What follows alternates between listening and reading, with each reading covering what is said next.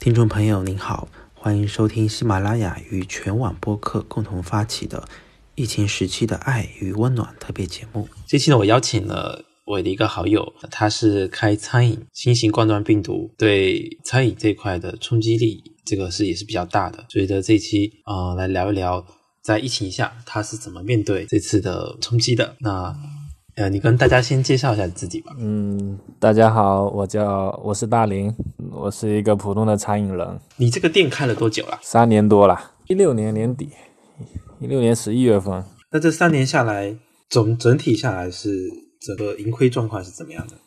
嗯，刚开始的时候还好吧，第一第一年、第二年都还不错，然后它餐饮的话，现在的小餐饮啊，小餐饮类的话，一般都是三年一个周期，三到五年一个周期，那现在已经嗯走下坡路了嘛，然后本来是想要在你今年年初的时候。嗯，大概在三月份的时候要做一个改革嘛，然后呃就遇到这个事情，现在就计划完全打乱了，不知道后面要怎么怎么应对了，要看情况了。你前面说的三到五年一个周期是是行业内都有这样子一个共识呢，还是说是你自己呃，行业的一个共识包括品牌品牌方的话都是三到五年一个周期。就万达里面有一个有一个硬性的规定啊，就是万达的就是餐饮店三年要装修一次，这是万达的一个规定。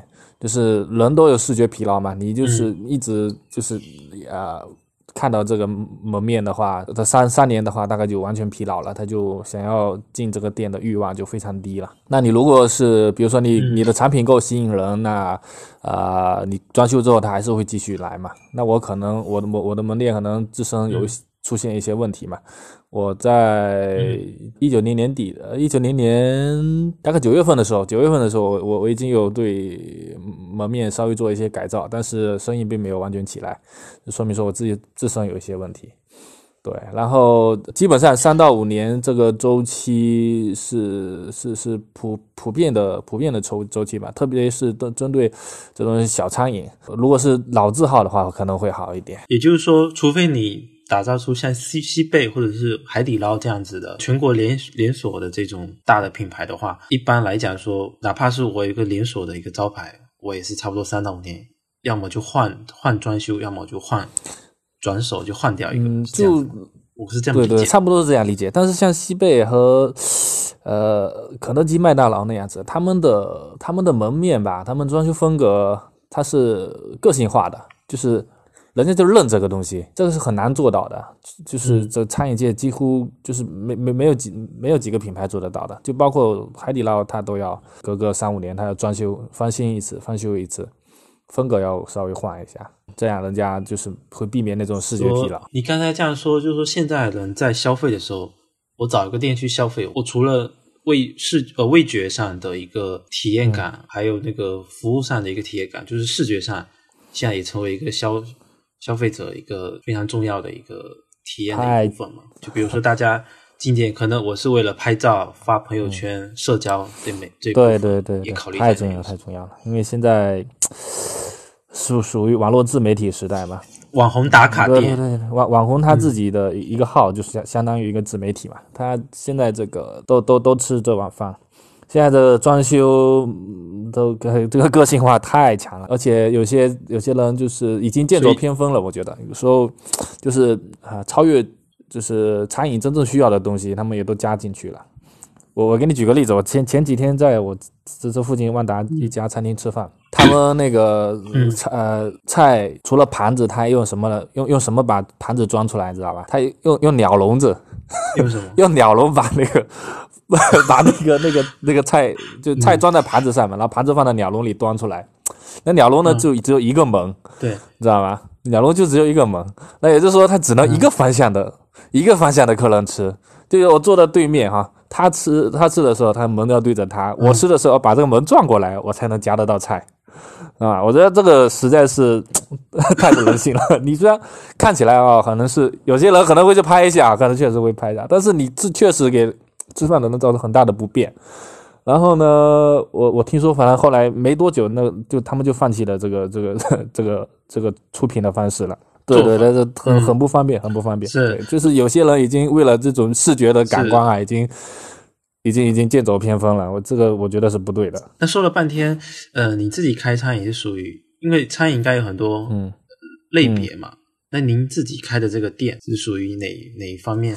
呃，你我们是是属于快炒快炒类的。对，就是说，嗯，是那种平价餐厅吧，快炒的，炒菜类的。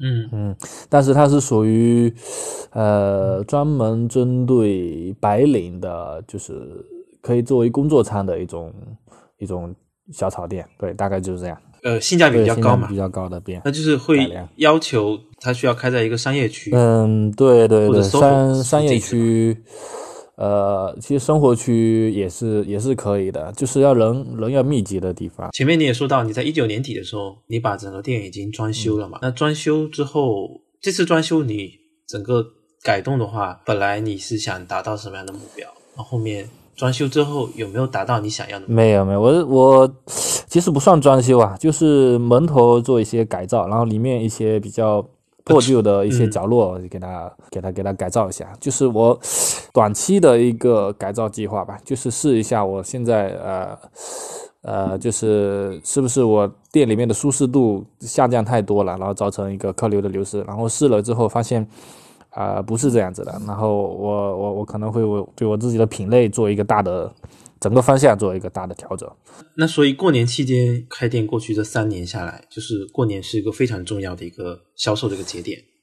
对我们像我们小城市哈，像我们这我们是地地级市嘛，就是嗯这种我们这种地方是过年是人往回走、往回赶的一个地方嘛。那像大城市可能是人是往外、往外散，所以他们有些有些大城市像比如说福州嘛，他们的同就是我们的、我们这种同类店它是没有生意的，比对同类型的我们这种店，嗯。我们刚才我刚才说他、他们针对这种白领啊或者外外外外来外来人口多的这种优势，反而他们在过年的时候人是散掉的。那像我们这种小县城啊或者小城市，我人是往回往回挤的，所以过年的时候是必须要开业的，是必须要开业，必须要做生意，是要准备大捞一笔的。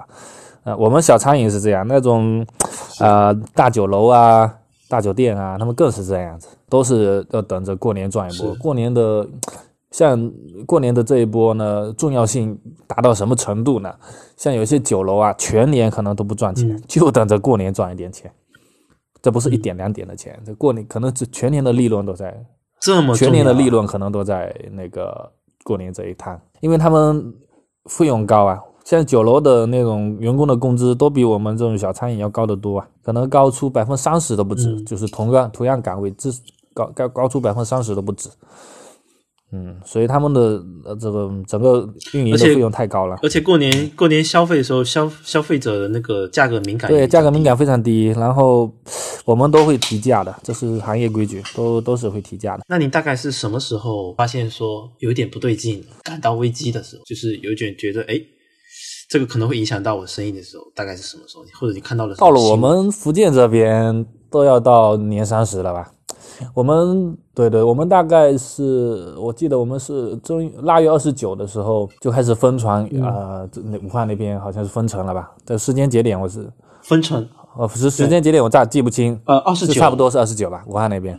二十九对的，大概那个前后的话，大家开始重视口罩了。我记得年三十的时候，我 我我我我们是没有开的嘛，但是我隔壁有有有有有嗯。有有商家有开嘛，然后他年三十那个晚上是还做的不不是还做了不少，但是年三十那个晚上的我们我们这边大酒楼是已经接到通知是不能开的了。已经接到通知不能开了，然后几乎是全部退掉了。我估计有至少百分之九十五以上的，就是这种年夜饭都退掉了。临时退掉的话，那我食材肯定都已经都备好了。这个损失是，比如说我退掉它那些金，它会扣掉一部分这个，还是全嗯，今年是今年是损失全？今年是嗯损失全部自负，就是损失全部商家自负，就是它是这样子的，因为呃要分那个菜点了没点，对，如果你点菜点了的话，嗯嗯嗯嗯。按照原来你如果已经菜已经菜点了，然后你临时又不来，这个是要承担一点嗯。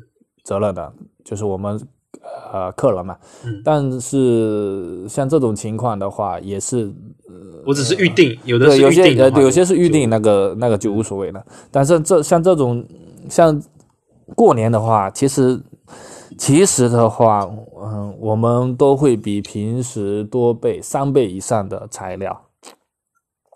因为过年我们有一个情况是是这样子的，我们供应商可能会晚上班啊，最早可能也要是到初三才上班了，有些到初初初初六初七，我们要把这些东西也备了。他不是每天能给你送的，你要供应商，我们对对对，年二十九呃腊月二十九的时候，我供应商都忙疯了，天天跟我说，哎呀，这太忙了，怎么样？招呼都没打招呼都没空跟我打的，知道吗？就隔一天，就隔一天两天。就是所有囤货的人，天壤之别。囤货的人都已经产值都回清了。哦，对，然后我们，也就是说，这次的损失是加剧的。有些商家损失大概没有百分百，有百分之九十的损失吧。到后面就是要么就就你要么就烂掉，要么就是变卖嘛。很多朋友圈那边有什么？朋朋友圈那边很多那个老板在卖菜，知道吧？在卖菜，就是或者卖就海鲜有啊，很多那原来都都。老大老板都都都都在卖，就是但可以卖一部分。说实话，因为现在很多很多人去超市还抢不到食材。那那那那那是后来了，那你抢抢东西那都是后来了。刚开始的时候也没那么严重，反正都是变卖了，都都都是贱卖了，卖不了多少。人家都要新鲜的东西，谁要你快烂掉的东西，对不对？那你初一初二的时候，那时候还有没有？我我印象中好像你初一初二的时候，当时还拍了个视频。我们正常就是初二才开的，然后。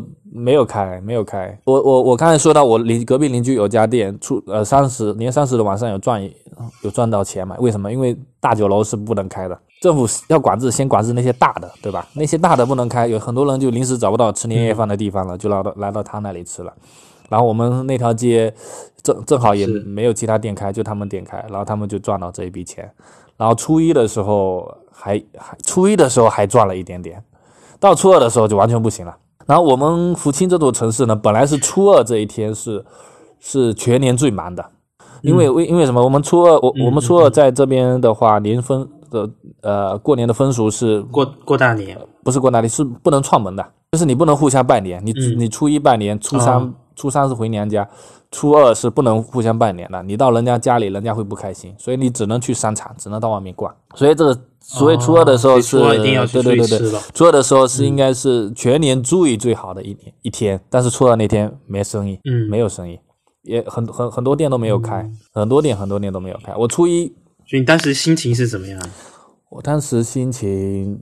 其实我当时，我当时心情，我其实我还是在想着，可能过两天就好了，可能过两天就能开了。因为我初一，我马上初一我就初一下午我就去观察了，看他们生意怎么样。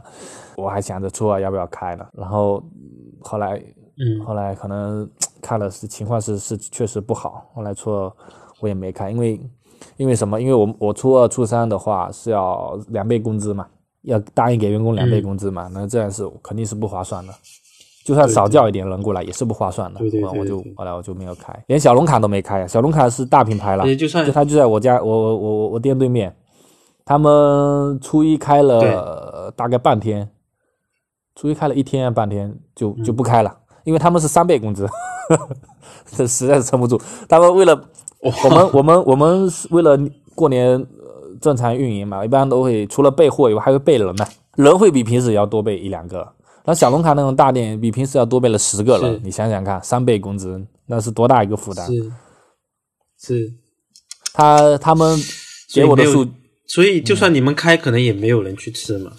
嗯，对啊，大家都不敢。对对，大家不敢出门了，不敢出门了。那其实我我我当时心理压力是挺大的，我就我我我当时在群里面，我喊想喊我的哥们儿，我说谁愿意跟我一起去那个看一看那街上到底现在什么样子嘛？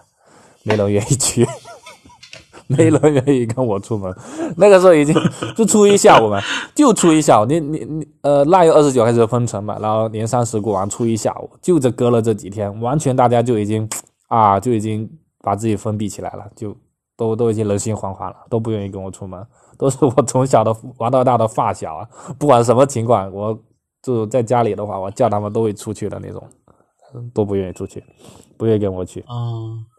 所以大家都一下子有这个防范意识，一下子就对，一下子就就是他们想跟我出来，家里人不会让他们出来，是这种情况。那你有没有做一些自救的一些行为，或者是止损？我大我好像是初四，初四，我都我是日期我都没去记，初四还是初五嘛？我我招叫了三个人过来，我说我们做做外卖试一下，然后做了一下，其实情况还可以，能够把那个工资盖过去，知道吧？因为我我年底囤了那么多货嘛，把出把那些烂掉不能用的我处理掉之后。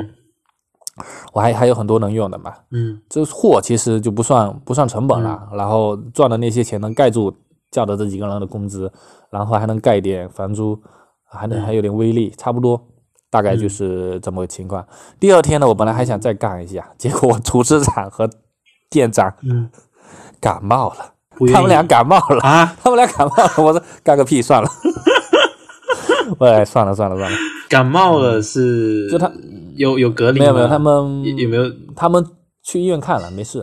医生看了之后，他们他们自己有去看了，没有没有没有事情。一个一个有去看，一个比较轻微就没有没有去了啊，都没事。第二隔隔两天就好了。是因为嗯，当下应该也有一点紧张嘛，毕竟你还有家人孩子。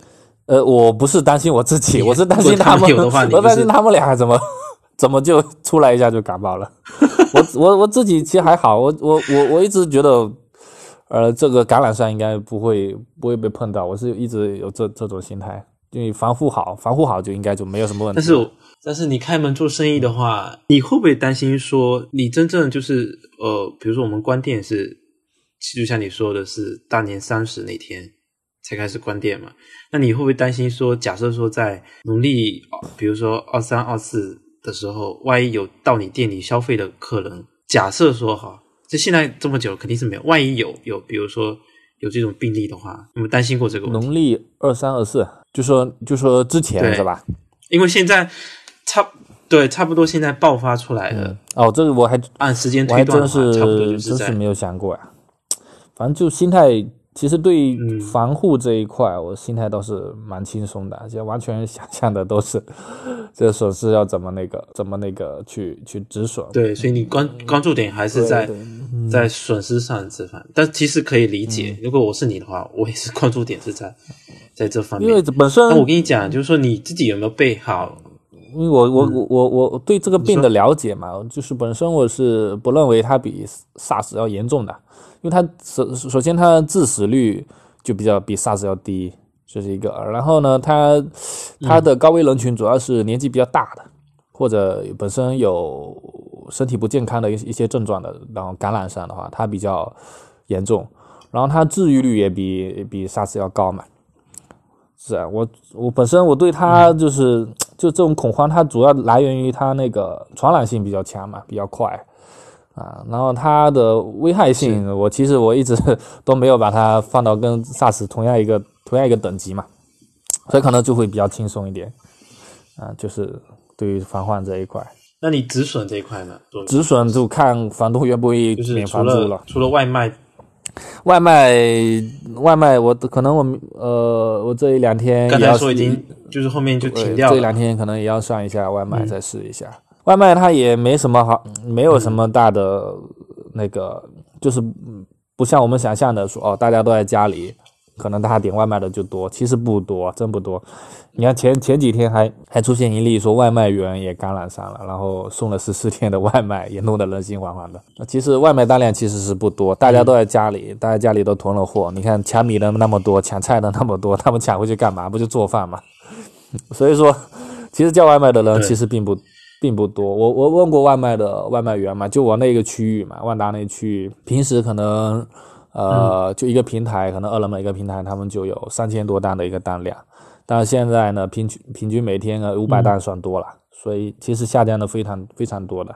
等等等，你是说外卖员一天能送三千多单？那一区域，那一区域。所有人接的单，对，有三千单，我惊了，我以为说一个人一天能送三千多单，他真的疯了。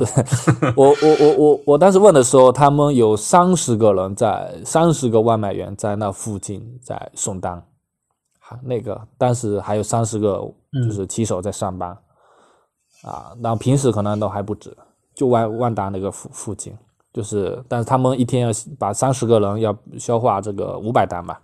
其实他们这不算多了，不算多，他赚不了多少钱。嗯一，天平均每个人只跑个十几对啊，单嘛跑个五六单嘛。还有房租和员工的工资这一块呢，你有跟房东商量说，房比如说租金这块我给他？很很我我给他很那个很很用很尊敬的口气给他发了两条，就是就是啊、我们其他商户免租的消息嘛，然后国家在餐饮免租的消息嘛，嗯，然后他没有回我，已经过去两天了，他还没回我。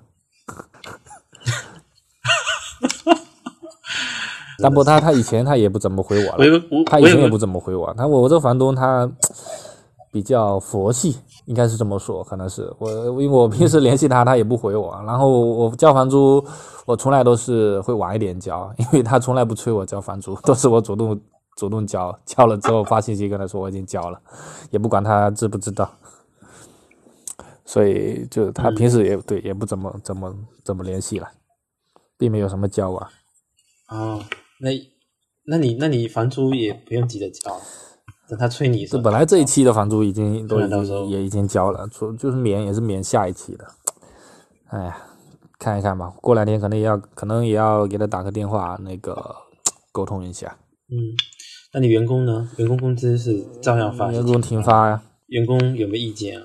这有什么意见？我叫他们你是部分员工哦全部全部全部全部停发全部停包括店长、厨师长都停发。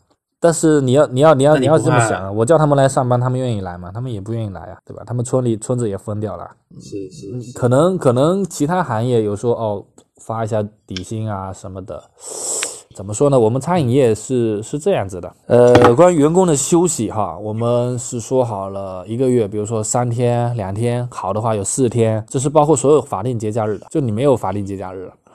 你你你你整个月你就这这几天休嘛，然后过年如果好的话再多补一天给你，嗯那如果过年的话，我们协就是协商之之下，我给你两倍工资、三倍工资，就是谈谈妥了就是这样子。那你要有上班，你才有这些钱；你没有上班是没有这些钱的。不像有，呃，就是那些企业啊，企业能他们的可能会跟国家的一些规定走嘛，可能会跟国家一些规定走，可能没上班的话发点啊、最低工资或者怎么样的啊、这个我们这边我们餐饮是做不到的。那其实我我觉得外卖也差不多可以开始做这段时间，因为呃，福建省它要求企业复工是十号嘛，那基本上返工大潮就是在九号、十号这期间了。那也就是说，从十号左右开始，就是应该外卖这块社会秩序应该会慢慢慢慢恢复。嗯，我明天明天就要做了。那十号的话，我们这边万达是十四号之前都不能开呀。哦，对，是吗？但是外卖可以做，外卖可以。是内场还是外场？嗯，哦，外卖可以做，但是三不能内场是完全不能开？外场的话就是堂食不能接，因为这是街道的，是是街道的一个通知嘛。所有的，包括我们万达这条金街，包括外面的啊、沿街沿街的商铺，所有的都不能接外呃，都都不能接堂食。那你就是，那你这个开店的时候，比如说你呃，比如说你到时候你们考虑到说采购一些，比如说口罩配配配一些，然后比如说你体温枪，你进店的顾客，你首先要给他量个体温这些。我堂食都不知道什么时候开呢，这个事情放后面再考虑。嗯，谈是迟早迟早会开后面后面再考虑。你后面可能都完全放开的时候，可能那个特效药也已经，我估计国家也已经出推出了。因为现在呃从消息从放出来的消息来看，有三款特效药正在正在推进临床试验，其中有一款那个瑞德西韦，美国那个药不是马上就要做临床试验嘛？然后中国的那个李兰娟院对，院士他那个也也也也也找了两种特效药嘛，也准备临床测测试嘛，应该快了，我觉得没有必要太太恐慌。嗯，所以所以对于那个餐饮这块冲击，呃，整体你现在的评估来讲，你还是可承受的范围内是？什么叫？我你从哪里听出来？我觉得是可承受范围内。我感觉你好像还是可以的。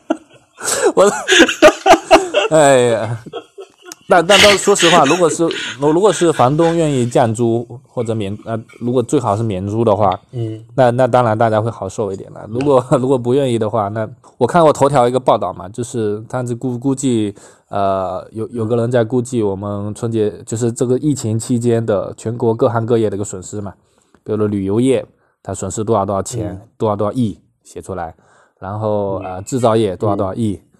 然后影视行业呃影视行业多少多少亿，嗯然后讲到餐饮业的时候，他写的是无法估量，知道吧？无法估量，所以你就知道这个这个这个这个呃损失有多大了，真的是没错，餐饮业真的是无法法估量的。你说的是说的是对的。你你你你你你那个备的物料怎么算？是吧？房租的支出，呃，就是然后营业额，啊，那个那个那个利润，原来损失的利润啊，这些都根本就无是计算不来的，损失损失太大了。是这我听说，我听说，呃，就非典那个时候嘛，那个时候我们才十三岁嘛，其实还还还感触不深嘛。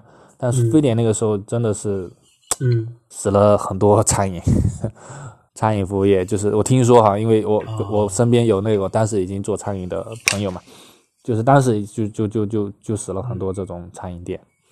然后现在的话，好好处有好处的地方就在于，呃，国家会推出一些政策，就是去鼓励房东免租什么的，可能到时候可能会有很多房东在免租嘛，包括万达，万达免租那个是最那个的，就是最大利好嘛。是啊，万达里面是它那个负负担更重啊，是是它那个负担可能是我们外面的三倍啊，就就是常规支出嘛，可能是我们外面普通的呃沿街商户的三倍。那他房房东降下来，呃他房租免掉一个月，这个啊帮助非常大，肯定非常大。我觉得免免房租应该不可能，但是减有有免的，有免的。我就我们金街这边就是也有免的，有有啊有免免免真的啊免免了好几家了。有这么好的房有啊，我有很多好好几家都很干脆啊，我我我也把他们发给我们的截图，呃，发给我房东吧，但是他没有回，所以还是要打电话，到时候打电话跟他沟通一下。对，祝你这次房租能够免掉，希望你能够熬过这个。实在免不掉，也只能去去想别的办法。其实现在最重要的是尽快复工了，尽快复工了，流水进来就好不就好办了。呃，我们说个题外话吧，就是你整体来讲说，你对这次的疫情，就是说，你觉得到现在，今天是二零二零年的二月嗯六号嘛？你觉得说会朝着更好的方向去发展？肯定呀、肯定会朝着更好的方向发展。我一直都很有信心啊。嗯以中国现在的这种，首先政府组织能力是没有问题的，就是他们现我们现在所、所所采取的这些手段，隔离的手段，呃，从中央的政策啊、直接灌输到每个村庄，这种执行力哪个国家有？就我们中国有。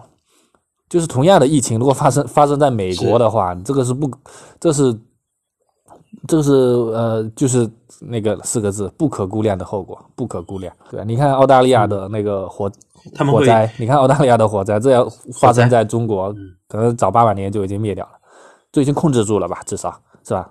中国人就中国人都无法想象说一个火灾能烧了烧了，对呀、都快烧到首都了，烧烧了二十五万的蝙蝠都飞出来了，那个不可想象。我我一直以为火灾已经灭了，知道吗？哎，那对啊，前不久说下了一场雨嘛，说下了一场雨，然后说是不是要要灭了，就是说灭了很多嘛，结果还是没有灭，还在继续烧，都都快烧到他们首都了嘛。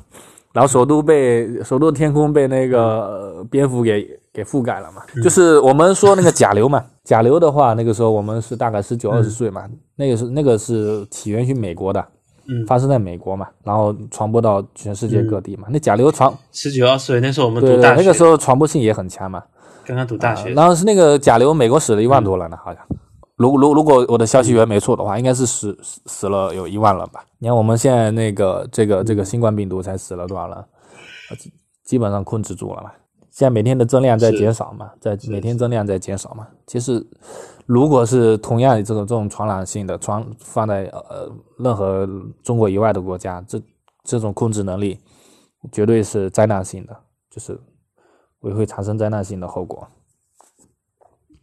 所以我我我觉得，我觉得我觉得我觉得没有没有问题了，因为我们我们的专家也是怎么说呢，也是 那种。用为为国牺牲的那种精神在在研发了，每天都在彻夜的这种研发这些呃特效药啊、疫苗啊，都在都在对都在做，疫苗也在研发，很快就是他们会用很很快的速度就推出了疫苗的，就是那种呃病株吧，好像是，好像他们是用这个词。嗯啊，然后现在就是就就差那个呃临床实验啊，然后国家验收啊，真的要走程序嘛。其实都都算速度都算很快了，只不过有些程序要走了。就是聊到一个国家和个体这一块的话，也就是说个体做好自己当下就是做好自己就是该有的工作，挺过这个寒冬。但是在整体上，其实我们还是要对这个未来是要有信心的，对对吧？哪怕你是一个。餐饮从业者遭受目前是遭受最大的最最大的一个行业，可以说没有之一了，应该说是最大的一个行业。对对，其实其实我身边的我的餐饮同伴，他们也都没有失去信心了，他们也都相信相信会会好起来。我没有听说谁就是充满了抱怨声嘛，这都没有，大家都在每天都在等着说呃。国家给我们带来好消息嘛？就是，啊，可能就是有一种不是今天就是明天，不是明天就后天，可能这一天肯定会来的这种心态。然后，嗯，我们也没有说遇到这种事情，大家就完全丧失了信心啊，然后就想着怎么逃避，都是都是想着说，哦，等到好的时候我们要怎么解决。嗯，怎么面对？至少我身边的人是这样子，这样子去想的了。但是肯定肯定也是会有那种 啊怨怨天尤人的那种那种人存在了。我我我，但我身边我我身边我看到的人都还是，嗯，还是还是蛮乐观的。